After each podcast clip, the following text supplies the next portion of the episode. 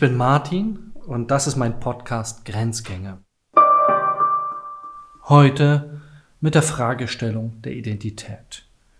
Wo da die Grenze ist, kann man entweder überall oder nirgends klar machen, das wird deutlich werden. Aber ein Disclaimer vorweg. Der Begriff Identität erregt gerne die Gemüter, genauso wie der Begriff Heimat. Das hängt damit zusammen, dass der öffentliche Diskurs nicht unterscheidet zwischen den Menschen, wie sie sind, und den Menschen, wie wir sie gerne hätten.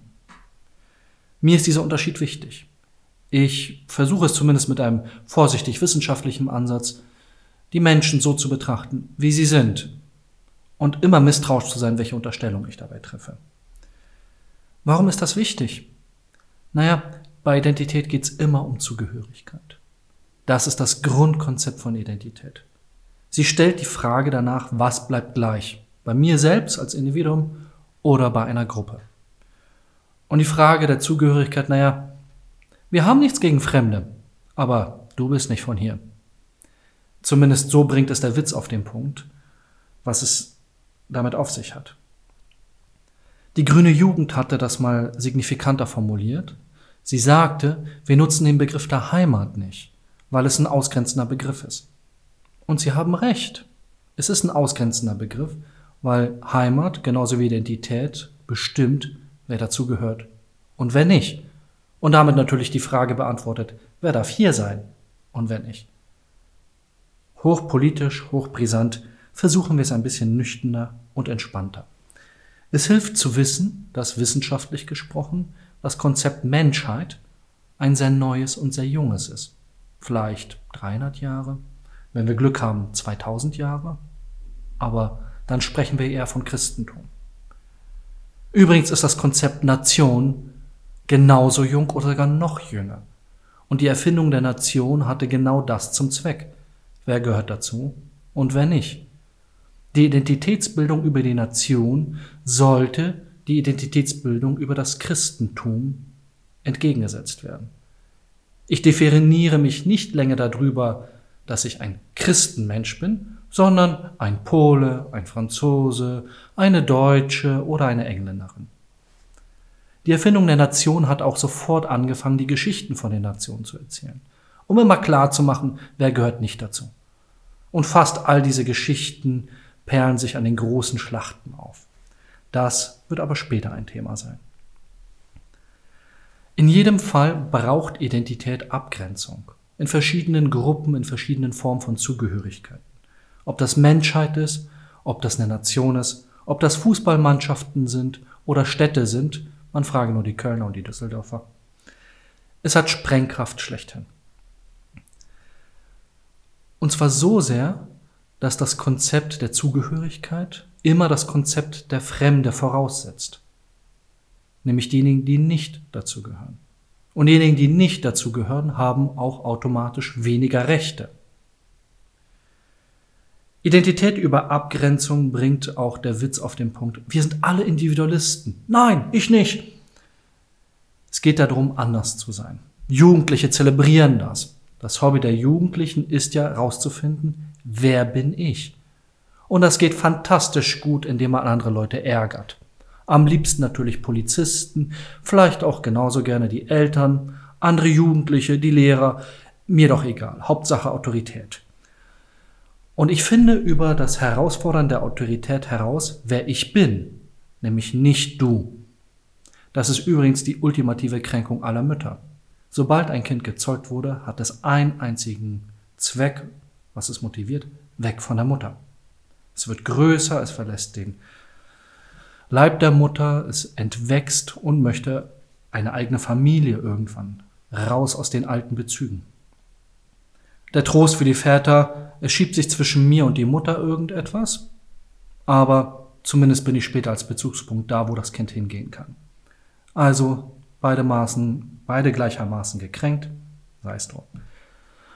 Um das Konzept der Identität aber gründlicher zu erforschen, müssen wir uns auf ein bisschen Metaphysik einlassen.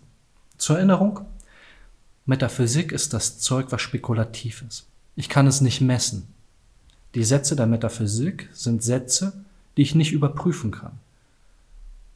Trotzdem ist es Wissenschaft, nur mit anderen Kriterien. Sie müssen konsistent sein, plausibel sein, stimmig sein und mir verstehen helfen. Also ein bisschen Metaphysik.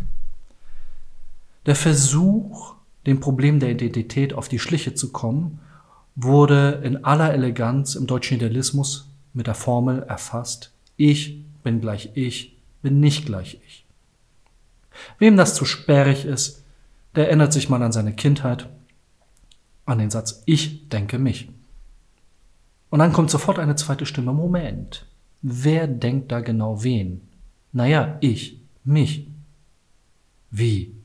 Du, dich. Ist es jetzt dasselbe oder sind es zwei unterschiedliche? Na, ist doch völlig klar, sagen beide Stimmen gleichzeitig. Die eine sagt, ist dasselbe, die andere sagt, es ist was Unterschiedliches. Das Fachwort dafür lautet die Dialektik von Einheit und Differenz. Ich denke mich, weil ich ein Ganzes bin, was ich selbst denken kann, indem es sich in zwei Teile aufteilt, einen gedachten Teil und einen denkenden Teil. Der Vorteil ist, ich kriege ein Konzept von Selbstbezüglichkeit. Identität ist das, was auf sich selbst bezogen ist. Wer das noch ein bisschen spekulativer machen, mögen könnte, sind diejenigen, die die Spekulation der Eins nutzen.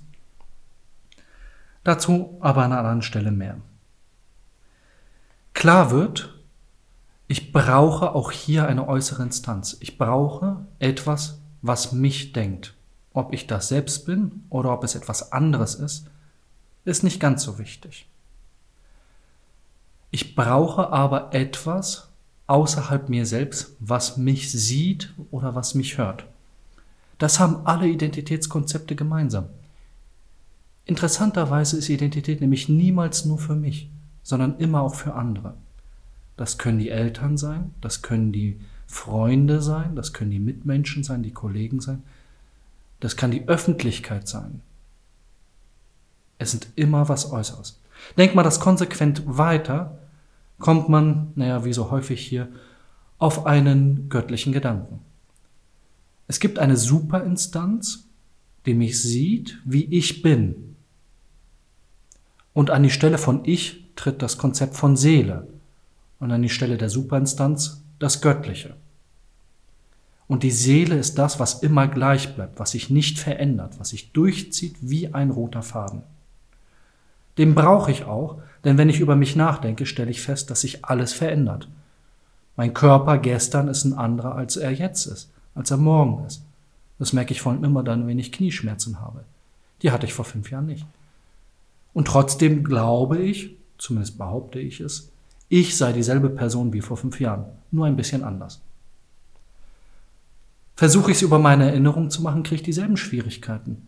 Ich kann mich vielleicht daran erinnern, was ich als Kind gemacht habe. Aber so richtig ins Detail gehen kann ich nicht.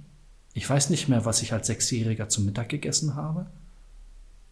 Vielleicht habe ich eine Mahlzeit besonders prominent. Ich weiß ja nicht mal, was ich gestern zum Mittag gegessen habe. Und ich weiß, dass meine Erinnerungen sich ständig verändern. Die Erinnerung an mein Studium ist während des Studiums eine andere gewesen, als sie jetzt ist. Zumindest erzähle ich anders davon. Und diese Art von Erzählung, nun, das werden wir gleich sehen, ist ganz entscheidend. Identität über Erinnerung führt dazu, dass ich auch das, was ich bin, ständig verändere. Mit jeder Erinnerung neu kommt etwas hinzu. Nämlich die Person, die sich vorhin daran erinnert hat, eine Person zu sein, die sich erinnert. Es wird schwierig, man kommt fürchterlich leicht durcheinander. Da sind die Schwierigkeiten allesamt miteinander, wenn ich Identität von innen heraus bestimmen möchte. Wie schon erwähnt, haben wir diese Schwierigkeiten ganz klassisch mit dem Begriff der Seele beantwortet. Wir unterstellen, etwas im Innersten ist unveränderlich und bleibt immer gleich, auch wenn sich alles andere verändert. Das Doofe bleibt nur, sobald ich die Seele einführe, ist Gott nicht mehr weit und das hat sich nicht bewährt. Probieren wir also ein paar andere Lösungen. Die Bestimmung der Identität von außen. Ich habe das angedeutet, andere Leute hören zu, andere Leute gucken zu, ich werde gesehen. Das schärfste Konzept kommt von Ralf Dahrendorf. Er nennt es eine soziale Rollentheorie und, er war da ziemlich jung, meinte, Identität definiert sich von außen durch Sanktionen. Die einfachste Sanktion lautet, das tut man nicht. Oder das sagen wir so nicht. Also eine Korrektur auf ein unerwünschtes Verhalten von anderen Menschen, sobald ein Kind oder ein Erwachsener oder in unserer gegenwärtigen medialen Öffentlichkeit eigentlich alle irgendetwas sagen, was Menschen nicht gefällt. Das sagt man nicht. Eine kleine soziale Sanktion. Mit der Hoffnung, dass mein Gegenüber sich beim nächsten Mal daran erinnert und das nicht mehr macht. Die zweite Sanktionsebene nach Dahrendorf ist dann schon drastischer. Wer kennt es nicht als Kind? Süßigkeitenverbot oder Stubenarrest oder Fernsehpause für zwei Monate, je nachdem, was man gerade ausgefressen hat. Es sind soziale Sanktionen, die durch den äußeren Druck versuchen, ein erwünschtes Verhalten zu erzeugen. Und die dritte Stufe, die stärkste, ist natürlich die des Gefängnisses oder der Todesstrafe, wo die soziale Gruppe mit massivem Druck und extremen Maßnahmen versucht, erwünschtes Verhalten zu erzeugen. Es wird deutlich, das sind alles Konzepte von Identität, die sich ausschließlich von außen her bestimmen. Das Individuum bleibt eine formbare Masse, die von außen gepresst wird, um sie dahin zu kriegen, so wie man sie gerne hätte. Ein Inneres gibt es da nicht. Es ist völlig unwichtig. Identität von außen hat genau das Problem. Alles Innere funktioniert nicht mehr. Ich kann nicht mehr erklären, was Motivation ist oder was mich erfüllt. Ich kann nicht erklären, was Glück ist. Ich kann auch nicht erklären, wie es sich anfühlt, mit mir selbst im Reinen zu sein denn es gibt ja kein Mir selbst. Die Erklärungen von außen reichen nicht aus. Trotzdem sind sie zwingend. Ich muss sie irgendwie mit einbauen. Warum ist das so wichtig? Warum ist das Innere so wichtig? Naja, mindestens ethisch, wenn wir von dem verantwortungsvollen Individuum ausgehen, muss ich ein verantwortungsvolles Wesen haben, das Ich sagt und das entscheidet, das nicht nur fremdgesteuert von außen ist. Es ist das Konzept von Identität als nicht du. Wer mal die Fernsehfolge Die Dinos gesehen hat, kennt es. Da gibt es ein wunderbares kleines Baby, das sein Papa nicht immer ganz so heiß und innig liebt und deswegen laut ausruft, nicht die Mama. Also nicht sie. Und später wird das Kind irgendwann ins Stadium kriegen, wo es sagt, nicht du. Ich bin ich und nicht du. Dieses Konzept wurde einmal gut erforscht. Übrigens wieder sehr westlich. Es ist das Konzept der Beichte. Die Beichte ist die Erforschung des Inneren. Ungefähr eingeführt in der radikalen Form, wie wir sie uns heute vorstellen, im 12. und 13. Jahrhundert. Und die Aufgabe war es, herauszufinden, wie die innere Motivation und die innere Identität ein gesetzeskonformes, also frömmiges Leben bewerkstelligen kann. Es reichte nicht mehr aus, nur von außen so zu handeln, wie es alle erwartet haben, siehe Dahrendorf, also sanktionsfrei, sondern ich musste es auch wollen. Dafür muss ich aber das Innere erforschen. Dafür muss ich erforschen, wie fühlt sich das an, wie gehen meine Gedanken, wo kommen sie her. Das hatten wir vorher nicht, das ist ziemlich neu. Und die Erfindung der Beichte hat dazu geführt, dass wir ganze Kataloge an Verhaltensweisen aufgelistet haben, mit denen wir erforschen konnten, wie geht es dir im Inneren. Wir nennen das heute übrigens Psychotherapie und Psychoanalyse. Wir lassen den sakralen Teil weg, aber wir erforschen das Innere, um uns selbst mit uns selbst ins Reine zu bringen. Wem das alles zu psychologisch ist, der schaue sich einfach eine beliebige Sitcom an oder Tagebuchromane. Katalogweise wird ausgeführt, wie sich das Innere anfühlt. Auch hier ist die Frage, wer sieht mich? Denn diese Ausführungen dienen einem einzigen Zweck, einer dritten Instanz außen zu zeigen, wer ich bin. Wer wieder an die göttliche Instanz denkt, dem sei gesagt, guter Versuch hat nicht geklappt. Gottes Argumente haben immer Probleme, aber Wissenschaftlich helfen sie uns zu verstehen, was wir überhaupt erklären wollen. Machen wir es noch ein bisschen komplexer. Eine andere Möglichkeit, Identität zu definieren, ist Über die Zukunft oder über die Vergangenheit?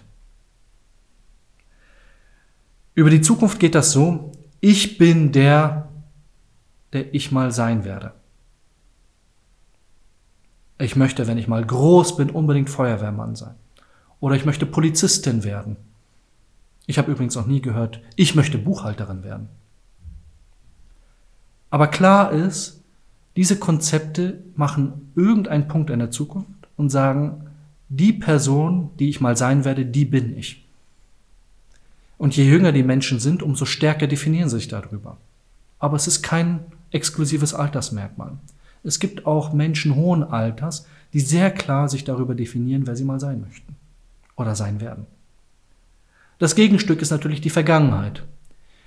Ich bin der oder ich bin die, die ich mal war. Das fühlt sich dann nach den Geschichten vom Krieg an und leider ist es genauso. Ich kriege tausend Geschichten geliefert von einer Person, wer sie mal war, in ihrer ganzen Bedeutung, Glanz und Gloria, bis ich nicht mehr kann und eigentlich nur noch fliehen möchte. Aber auch hier, bemerkenswerterweise, funktionieren diese Geschichten nur, wenn es ein Publikum gibt. Das Konzept Ich bin die, die ich mal war, funktioniert nur, wenn jemand zuhört. Deswegen suchen sich diese Menschen auch immer Zuhörer und ich suche immer das Weite. Deutlich ist aber, dass die Zukunft und die Vergangenheit für die Identitätsbildung ganz entscheidend sind. Sie definieren darüber, ob ich Veränderungen offen gegenüberstehe und sie gestalten möchte, also meine Identität sich verändern lässt, oder ob die Identität abgeschlossen ist. Sie ist fertig, final, unveränderlich. Sie liegt in der Vergangenheit und das Einzige, was sie am Leben hält, ist die Erzählung von ihr. Was bleibt also in diesem ganzen Gemenge? Nun, als erstes die Frage, was bleibt gleich? Die Grundfrage Identität. Die Frage ist so alt wie die Philosophie selbst. Spätestens seit Aristoteles wird sie in der Form gestellt, was bleibt an dem Baum dasselbe, wenn er sich ständig verändert? Sommer, Frühling, Herbst und Winter, nicht nur die vier Feinde der Deutschen Bahn, sondern auch eines jeden Pflanzenwesens, verändert die Pflanze die ganze Zeit. Sie sieht ständig anders aus. Und sie wächst ständig. Und trotzdem behaupten wir, das ist derselbe Baum. Dafür wurde ein Begriff eingeführt, der nennt sich Substanz. Das ist das Gegenstück zur Seele, nur weniger theologisch. Der Gedanke geht also so, es gibt eine Substanz, die ist unveränderlich, und es gibt andere Dinge, die an dieser Substanz dran kleben, die sich die ganze Zeit verändern. Akzidenzien nennt man sie. Wenn wir das nicht haben und die Frage beantworten wollen, was bleibt gleich, bleibt nur noch das Göttliche. Gleich bleibt das, was sich im Angesicht der Ewigkeit nicht verändert. In der ersten Staffel hatten wir mal über Wahrheit ein paar Gedanken geäußert. Und da finden sich alle wieder. Mathematische Wahrheiten, Wahrheitskonzepte, Zahlen, alles, was irgendwie ewiglich ist. Hilft auch nicht weiter. Zum Glück gibt es ein paar neue Auflösungen. Was offenkundig gleich bleibt, ist die Erzählung von einer Sache. Das ist das Konzept der narrativen Identität. Gleich ist das, wovon erzählt wird. Im Umkehrschluss, und der ist wirklich radikal, gibt es nur Dinge mit Identität, von denen sich erzählen lässt. Warum bin ich also mit mir selbst identisch? Weil ich einen Namen habe, der heißt Martin, und dieser Name mit vielen Geschichten in Verbindung gebracht wird, von denen erzählt wird. Die Geschichten meiner Eltern über mich, die Geschichten meiner Kollegen, meiner Freunde, meiner Familie. Das ist die narrative Identität. Sie hat den Charme, dass sie gleichermaßen für Gruppen funktioniert. Wir erinnern uns an die Nation und an das Christentum.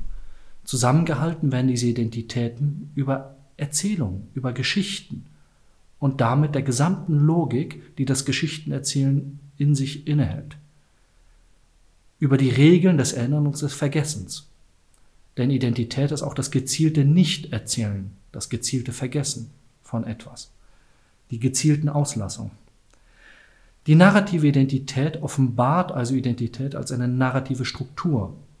Und die narrative Struktur ist die laufende Beleidigung für alle, die Logik lieben. Sie hat nämlich die schlichte Grundformel 1 zwei, drei, vier.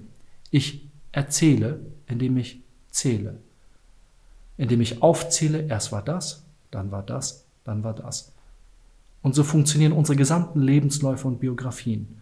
Am Anfang war ich in der Grundschule, den Kindergarten davor habe ich lieber vergessen, danach kam ich in die andere Schule, dann kam irgendwann mein Schulabschluss und die Ausbildung und das Studium und so weiter. Ein Nacheinander ab aufzählen oder erzählen dessen, was war.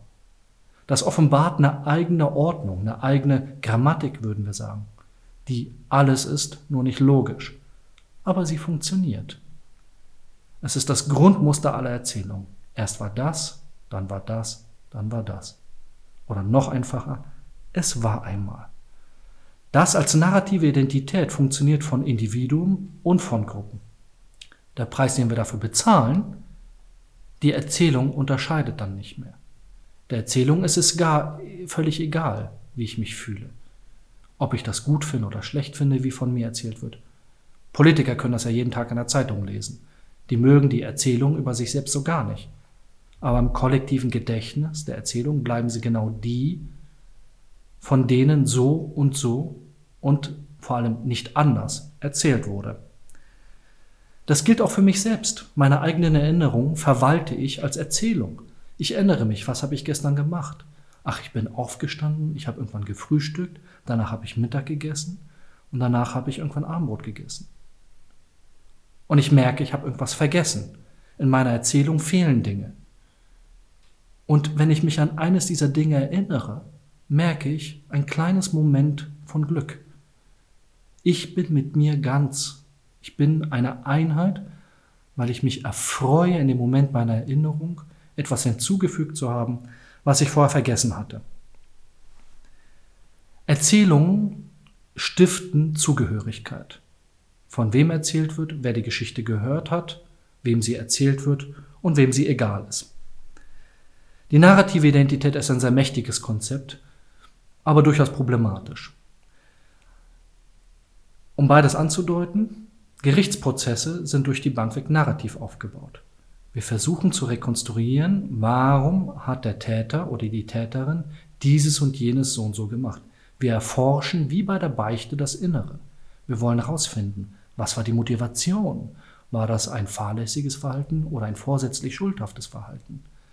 Wir erzählen davon, indem wir rückwärts rekonstruieren, was gewesen sein könnte, indem es plausibel ist.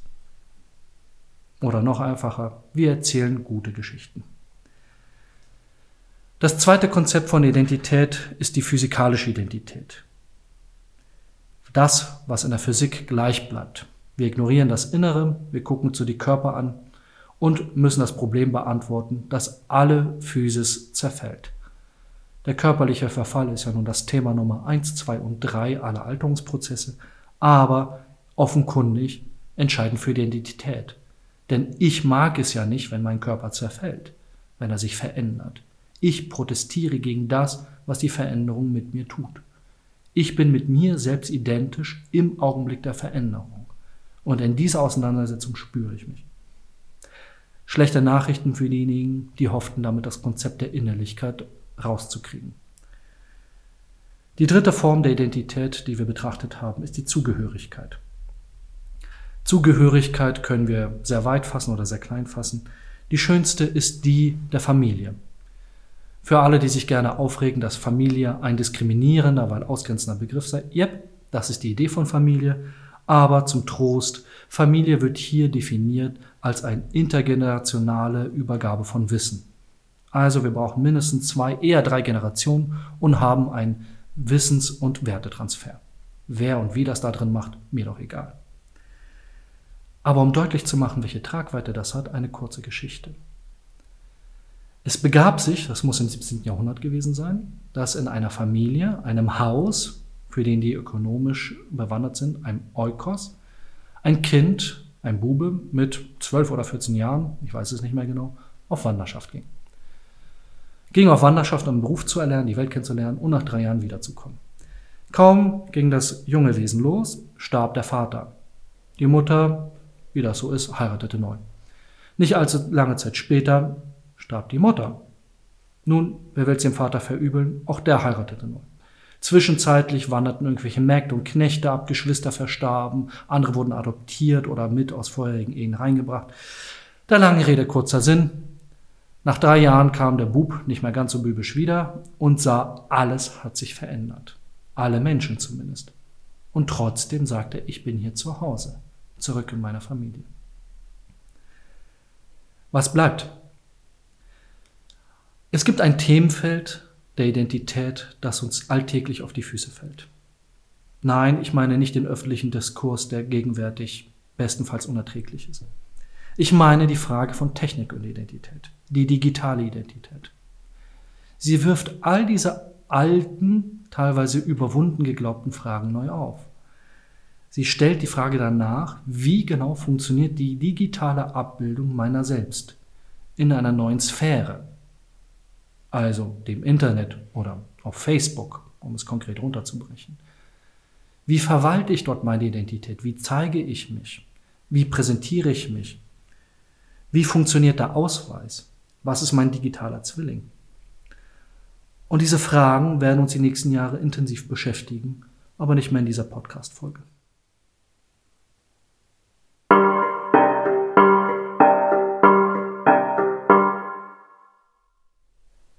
Wie immer findet sich in der Beschreibung dieser Folge ein Link zum Quellenverzeichnis. Grenzgänge ist eine Produktion von BPK Publishing. Ich bin Martin Wolf, der Host dieser Sendung.